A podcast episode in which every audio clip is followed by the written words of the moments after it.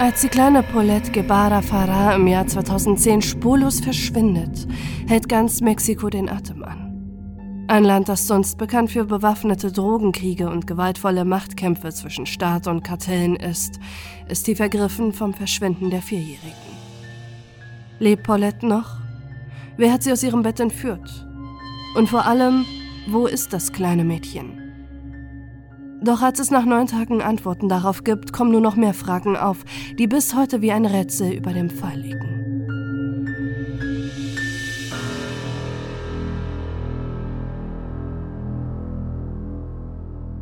Lisette Farah wächst als Tochter libanesischer Einwanderer in Mexiko auf.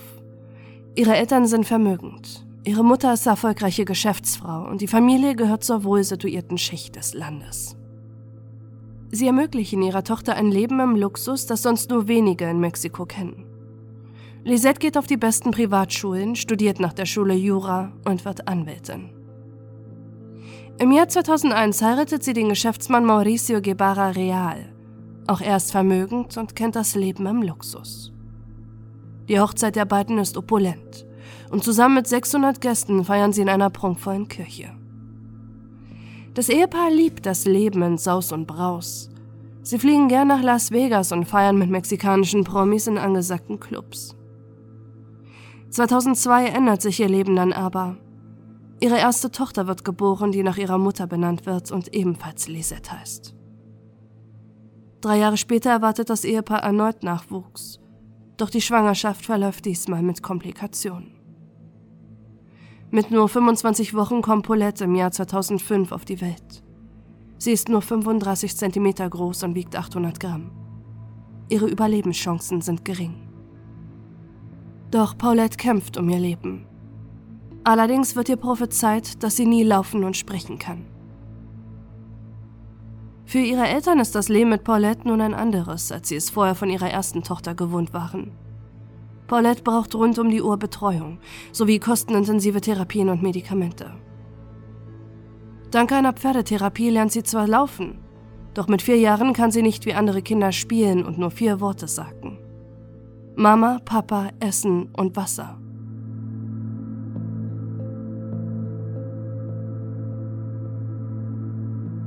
Der 21. März 2010 ist ein Sonntag. Paulette, ihre Schwester und ihr Vater kommen an diesem Abend von einem Wochenendtrip zurück in die luxuriöse zweistöckige Wohnung, die die Familie Gebada Fara in einem bewachten Gebäudekomplex der Enrique Lucan, einer Vorstadt von Mexiko-Stadt, bewohnt. Die Mutter Lisette war an diesem Wochenende nicht dabei. Sie war mit ihrer Freundin Amanda de la Rosa auf einem Kurztrip in Los Cabos, kehrt aber auch am 21. März zurück. Sie legt Paulette schlafen die Vierjährige hat ein eigenes Zimmer mit einem großen Bett, das fast zu groß für das kleine Mädchen ist, mit einer Patchwork-Decke und vielen Kissen. Ihre Mutter gibt Paulette noch einen Gute-Nacht-Kuss, als sie sie schlafen legt. Sie weiß nicht, dass es das letzte Mal ist, dass sie ihre Tochter lebend sieht.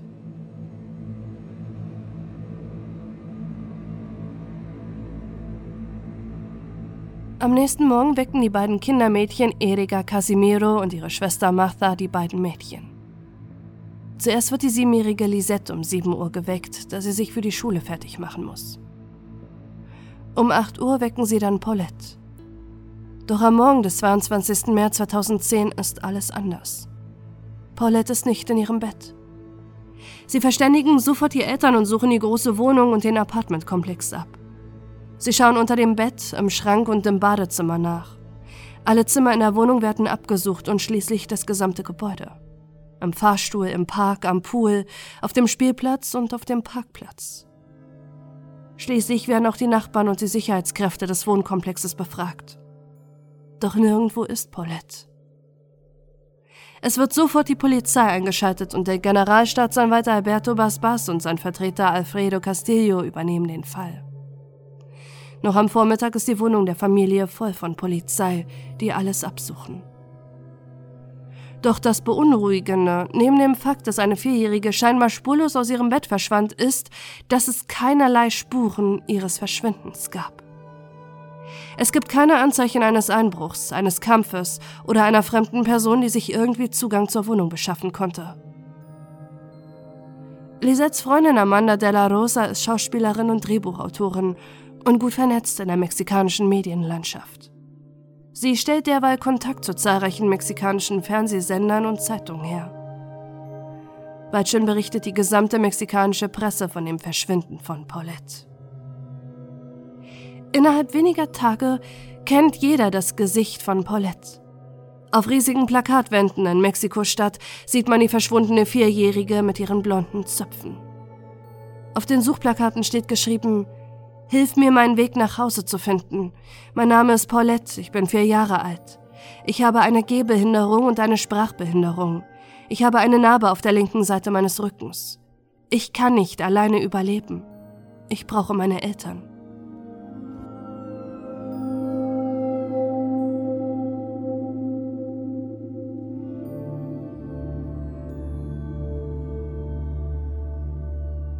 Lisette gibt zahlreiche Interviews, Kamerateams kommen in die Wohnung der Familie und sie drehen im Kinderzimmer der Vierjährigen. Am 27. März gibt Lisette im Kinderzimmer ihrer Tochter ein Interview. Ihre Mutter breitet auf dem Bett von ihr Bilder aus, die Paulette gemalt hatte. Daneben liegt ein Schlafanzug der kleinen Paulette. In die Kamera sagt die Mutter, sie ist ein Engel, ein wunderschönes kleines Mädchen. Sie weint nie, hat nie Wutanfälle. Sie ist die Süßeste. Jeder Fernsehsender berichtet täglich von Paulette und zeigt Interviews ihrer verzweifelten Mutter. Lisette Vater zweifelt daran, ob es eine Entführung ist. Auch die Polizei findet es merkwürdig, dass es in den Tagen nach Paulettes Verschwinden keine Lösegeldforderung gibt. In ihrer Verzweiflung sagt Lisette deshalb in einem Interview, vielleicht wurde sie von Außerirdischen mitgenommen oder Harry Potter ist dafür verantwortlich. Doch sind das wirklich Worte einer verzweifelten Mutter, die in ihrer Trauer versucht zu scherzen? Oder weiß sie mehr? Auch für die Polizei und Alberto Basbas rücken die Eltern und die beiden Kindermädchen in den Mittelpunkt der Ermittlungen. Schließlich gibt es keinerlei Einbruchsspuren oder Hinweise auf einen Entführer. In den Tagen, die seit dem Verschwinden vergangen sind, haben sie die gesamte Wohnung der Familie auf den Kopf gestellt und alles nach Spuren abgesucht. Es gibt keinerlei Hinweise, dass jemand Fremdes dort war. Immer wieder müssen sich Erika und Martha sowie Lisette und Mauricio den Befragungen stellen, die nach und nach die erschreckende Wahrheit verdeutlicht. Jede der drei Parteien hat die Polizei angelogen.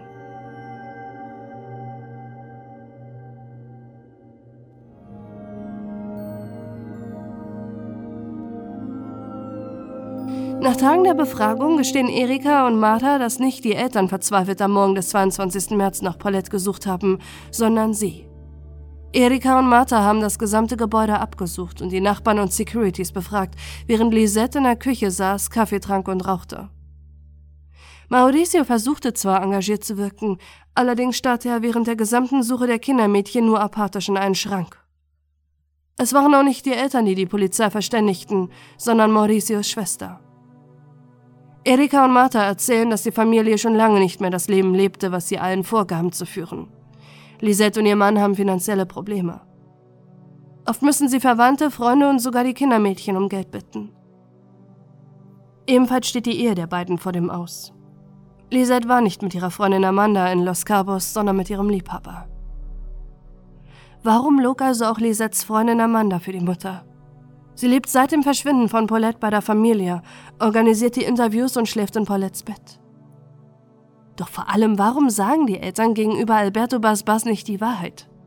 Haben sie etwas zu verbergen, neben der außerehelichen Beziehung von Lisette?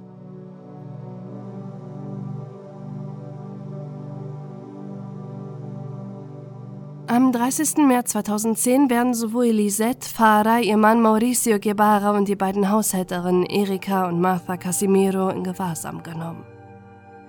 Sie werden in ein Hotel gebracht und einzeln dort vernommen.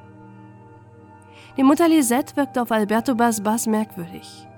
Immer wieder schwenken ihre Emotionen zwischen Wut, Angst, Empathielosigkeit und Unsicherheit. Auch eine Aussage der Kindermädchen lässt den Staatsanwalt aufhorchen. Lisette verließ einen Tag nach dem Verschwinden von Paulette am 23. März für sieben Stunden mit ihrer ältesten Tochter das Haus. Niemand weiß, was sie in diesen sieben Stunden tat und wo sie war, während die Polizei die Wohnung absuchte und Nachbarn befragte. Außerdem sickert noch etwas Erschrecknis an die Presse. Sie zitieren Lisette mit den Worten: Selbst wenn ich Paulette verliere, habe ich immer noch eine Tochter. Die mexikanische Presse und die Staatsanwaltschaft sind sich sicher, dass sie hinter dem Verschwinden ihrer Tochter steckt. Eine eiskalte, sensationsgierige Mutter, die mit der Erziehung ihrer Tochter überfordert war. Die sogar nach dem Verschwinden zu ihrem anderen Kind gesagt haben soll, dass sie nicht über Paulette reden soll, sonst würde sich die Siebenjährige selbst verdächtig machen. Zuerst bestreitet Lisette, dass sie so etwas ihrer Tochter gesagt haben soll. Später räumt sie ein, ich hatte dieses Gespräch mit meiner Tochter, aber ich habe das in einem anderen Kontext gesagt. Dass sich aber auch Mauricio Fara verdächtig verhält, wird wenig in der Presse thematisiert. Auch er wirkt in der Befragung nicht wie ein besorgter Vater, der um das Leben seiner Tochter bangt. Stattdessen deutet er sogar an, dass seine Frau etwas mit Paulettes Verschwinden zu tun habe. Neun Tage gilt Paulette mittlerweile als vermisst. Tage voller Angst, in denen ganz Mexiko darum bangt, ob die Vierjährige vielleicht doch noch irgendwo lebt. Neun Tage, in denen die landesweiten Medien jeden Tag über ihr Verschwinden berichten und jeder in Mexiko mittlerweile Paulette sucht. Nach der Festsetzung der Eltern will die Polizei in der Nacht vom 30. auf den 31. März 2010 noch einmal in der Wohnung der Familie die letzten Stunden von Paulette rekonstruieren. Innerhalb der letzten neun Tage haben sie unzählige Male die Wohnung und Paulettes Zimmer nach Hinweisen abgesucht. Hunderte Menschen gingen in dieser Zeit in der Wohnung ein und aus. Polizei, Kamerateams, Spurensicherung und die Staatsanwaltschaft. Zu keinem Zeitpunkt war die Wohnung gesichert oder wurde als möglicher Tatort gesehen. DNA sowie Fuß- und Fingerabdrücke von zahlreichen Menschen befinden sich in dem Apartment. Selbst Lisettes Freundin Amanda schlief in dem Raum und in dem Bett, in dem Paulette scheinbar spurlos verschwand. In dieser Nacht betritt wieder die Spurensicherung Paulettes Zimmer mit dem großen Bett. Sie tragen Overalls und wollen etwas ausmessen. Doch diesmal ist etwas anders im Zimmer. Es liegt ein beißender Geruch im Raum. Um 2 Uhr in der Nacht des 31. März 2010 greift die Polizei zur Kamera und macht ein Video, das kurze Zeit später in die Öffentlichkeit sickert und weltweit für Entsetzen sorgt.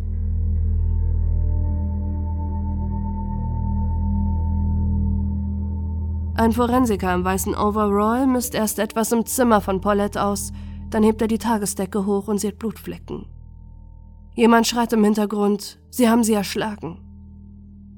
Danach bemerken sie, dass etwas im Zwischenraum zwischen Matratze und Bettgestell klemmt, das durch die Tagesdecke verdeckt ist. Die Matratze ist für das Bett ein wenig zu klein. Ein Spalt von ca. 15 cm zwischen Matratze und Bettgestell ist am Fuße des Bettes.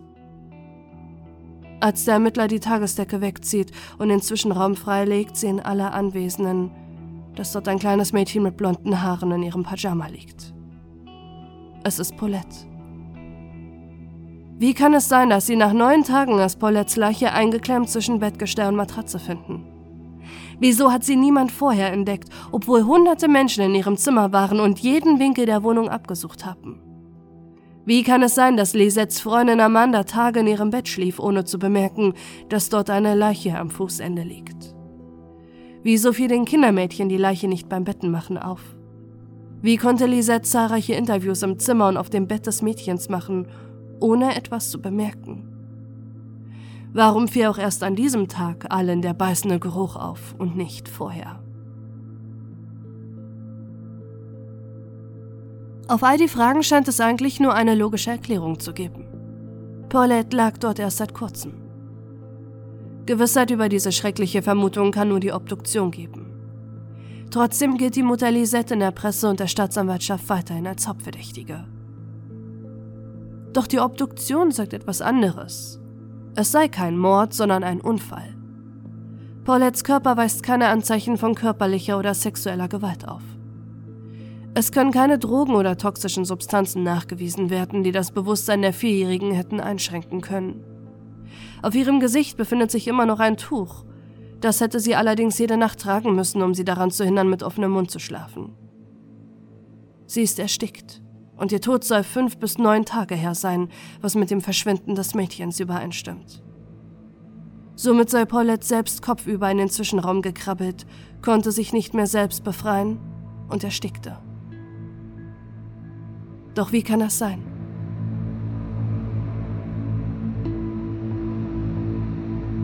Als das Ergebnis der Obduktion in Mexiko an die Öffentlichkeit gelangt, gibt es schnell Zweifel an dieser Version.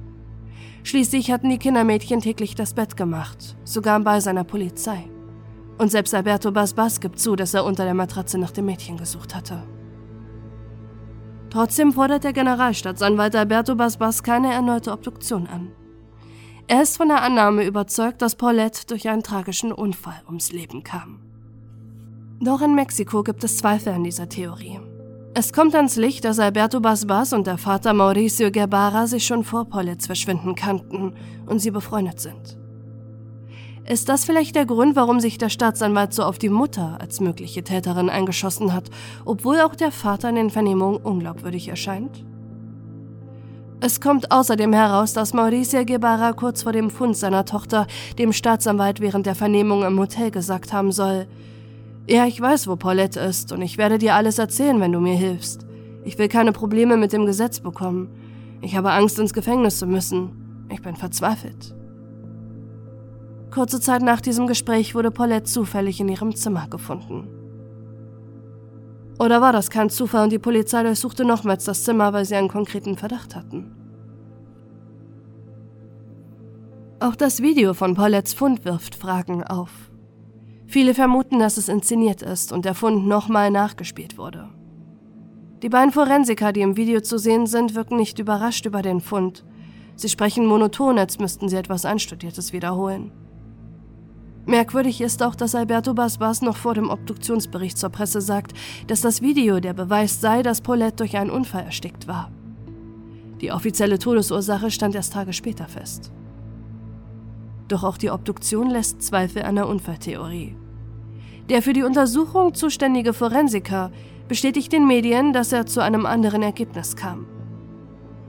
Paulette starb nicht im Zeitraum ihres Verschwindens, sondern laut seiner Untersuchung am 28. März 2010, also erst eine Woche nach ihrem Verschwinden. Doch als er das den Behörden mitteilt, wird er gezwungen, ein anderes Datum einzutragen. Außerdem erklärt der Autopsiebericht nicht die Blutflecken auf der Decke, die im Video zu sehen sind. Möglicherweise sind es andere Körperflüssigkeiten, die durch die Verwesung ausgetreten sind, doch auch dazu ist nichts im Autopsiebericht vermerkt. Aber es gibt noch etwas, was in ganz Mexiko viele Fragen aufwirft. Paulettes Pyjama. In einem Interview einige Tage vor der Entdeckung der Leiche steht Lisette mit einem Reporter vor dem Bett ihrer vierjährigen Tochter und zeigt Dinge von Paulette, ihre gemalten Bilder sowie ein Pyjama. Als die Mutter die Sachen ihrer verschwunden geglaubten Tochter in die Kamera hält, zeigt sie kaum Emotionen und ist wenig besorgt darüber, wie es ihre Tochter wohl gerade geht. Aber es ist nur ein Interview von unzähligen, das Lisette während der Suche nach Paulette gibt. Doch als das Video des Leichenfunds im ganzen Land gezeigt wird, bekommt dieses Interview eine neue Brisanz. Der Pyjama, den sie in die Kamera hält, ist derselbe, den Paulettes Leiche trägt.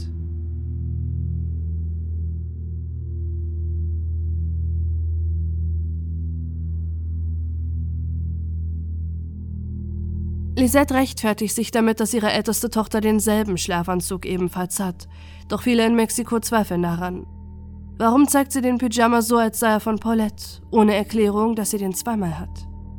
Warum sagt sie nicht, dass Paulette in einem identischen Pyjama verschwunden ist und die Menschen nach dem Mädchen in diesem Pyjama Ausschau halten sollen? Warum präsentiert sie ihn stattdessen kommentarlos, als sei er unwichtig für die Suche nach ihrer Tochter? Es ist außerdem zu sehen, wie Lisette den Schlafanzug zurück in Paulettes Schrank packt und nicht mit ins Zimmer ihrer Schwester nimmt. Es gibt ebenfalls kein Statement von der Polizei, in dem sie bestätigen, dass es zwei der gleichen Pyjamas in der Wohnung gibt und dass der, den Lisette in die Kamera hielt, noch dort ist. Nachdem die Autopsie bestätigt, dass Paulette durch einen Unfall ums Leben gekommen sein soll, werden ihre Eltern und die Kindermädchen am 4. April 2010 aus dem Hotel entlassen. Lisette und Mauricio trennen sich und das entfacht einen erbitterten Streit zwischen den beiden, der auch in den Medien ausgetragen wird. Beide beschuldigen sich gegenseitig für den Tod von Paulette verantwortlich zu sein. Bei Paulettes Beerdigung dürfen die Guebaras nicht daran teilnehmen. Mauricio Guevara verbietet indes der Mutter, ihre Tochter zu sehen, die seit der Freilassung bei ihm lebt. Erst eine Woche später wird ihr das Sorgerecht für die gemeinsame Tochter zugesprochen. Zusammen mit der Scheidung ihres Mannes verklagt Lisette Farah den mexikanischen Staat auf umgerechnet 26 Millionen US-Dollar. Es sei nachgewiesen, dass die Ehe der beiden durch die zweifelhafte Arbeit der mexikanischen Behörden zerfiel und sie Lisette und ihre Tochter entschädigen müssen, um den Lebensstandard aufrechtzuerhalten. Sie verlangt 2 Millionen Dollar, um sich ein Haus in den USA zu kaufen, da für sie und ihre Tochter ein Leben in Mexiko nicht mehr möglich ist, da die Behörden aktiv dazu beigetragen haben, eine Hetzjagd gegen sie zu veranstalten. Sie lässt verlauten, Wegen der Anschuldigungen waren meine Tochter und ich Diskreditierungen ausgesetzt, die uns maßgeblich in unseren Gefühlen, Überzeugungen, Ansehen und Privatleben geschadet haben. Zusätzlich verlangt sie Geld für Leibwächter, Schulkosten, Autos, Kindermädchen, Urlaube und sogar ihre Schönheitsbehandlung. Die Klage wird jedoch abgelehnt. Heute lebt Lisette Vater zurückgezogen auch mit ihrer besten Freundin Amanda Della Rosa, die während der Suche in Paulettes Zimmer lebte, hat sie gebrochen, da Amanda gegen ihren Willen ein Buch über den Tod von Paulette veröffentlicht hatte. Alberto Basbas tritt nur wenige Wochen nach dem Fund von Paulettes Leiche aus dem Amt des Generalstaatsanwalts zurück. Die Menschen hatten das Vertrauen in seine Person verloren. Bis heute glaubt in Mexiko niemand daran, dass Paulette wirklich durch einen Unfall starb. Es halten sich immer noch drei mögliche Theorien, was wirklich passiert war. Die erste Theorie ist, dass Lisette ihre Tochter getötet hatte. Vielleicht war sie mit der Pflege und Erziehung ihrer hilfsbedürftigen Tochter überfordert und hatte Angst, ihr gesamtes Leben nur für Paulette opfern zu müssen. Lisette hätte ihre Tochter kurz nach dem Verschwinden getötet und irgendwo versteckt bis zum Fund ihrer Leiche. Möglicherweise im Fahrstuhlschacht, denn ein Nachbar hatte nach dem Verschwinden bemerkt, dass es einen merkwürdigen Widerstand gab, während er den Aufzug nutzte. Viele in Mexiko glauben bis heute diese Theorie. Dass Paulettes Vater Mauricio für den Tod verantwortlich war, hätten viele für ausgeschlossen. Doch auch er hat sich merkwürdig verhalten. Seine Verbindung zu Alberto Basbas werfen Zweifel auf, und es wurde nie geklärt, was er in seiner Vernehmung meinte, dass er wisse, wo Paulette sei. Gerade in der internationalen Presse kommt deshalb oft die Frage auf, ob Alberto Basbas mit seiner Stimmungsmache gegen Lisette erfolgreich war. Schließlich denkt ganz Mexiko, dass sie eine Mörderin ist, ohne Mauricio zu hinterfragen. Eine andere Theorie ist, dass Lisette und Mauricio eine Entführung inszenierten. Die Kindermädchen sagten aus, dass die beiden schon länger unter finanziellen Problemen litten. Vielleicht wollten sie eine Entführung vorspielen, um durch Mitleid Geld von der Bevölkerung zu bekommen. Möglicherweise hatten sie Paulette in einem Luftschacht eingesperrt, wo Paulette erstickte, weil die Eltern nicht damit rechneten, welche Wellen der Fall schlägt und dass innerhalb kürzester Zeit rund um die Uhr Menschen in ihrer Wohnung sind. Eine weitere Theorie ist, dass wirklich Paulettes ältere Schwester sie getötet habe. Die Siebenjährige war eifersüchtig auf ihre Schwester, die mehr Aufmerksamkeit von allen genoss als sie. Bis heute sind das alles allerdings nur Mutmaßungen und Theorien, die nichts an der offiziellen Erklärung von Paulettes Tod ändern. Die Vierjährige starb durch einen Unfall. 2017 wurde die Exhumierung ihres Grabes angeordnet und die Leiche eingeäschert. Die Behörden sind sich sicher, dass es keine erneute Untersuchung im Fall geben wird. Somit wird wahrscheinlich nie geklärt, was das Geheimnis hinter Mexikos mysteriösesten Todesfall ist oder ob die Vierjährige zweifelsfrei durch einen tragischen Unfall ums Leben kam.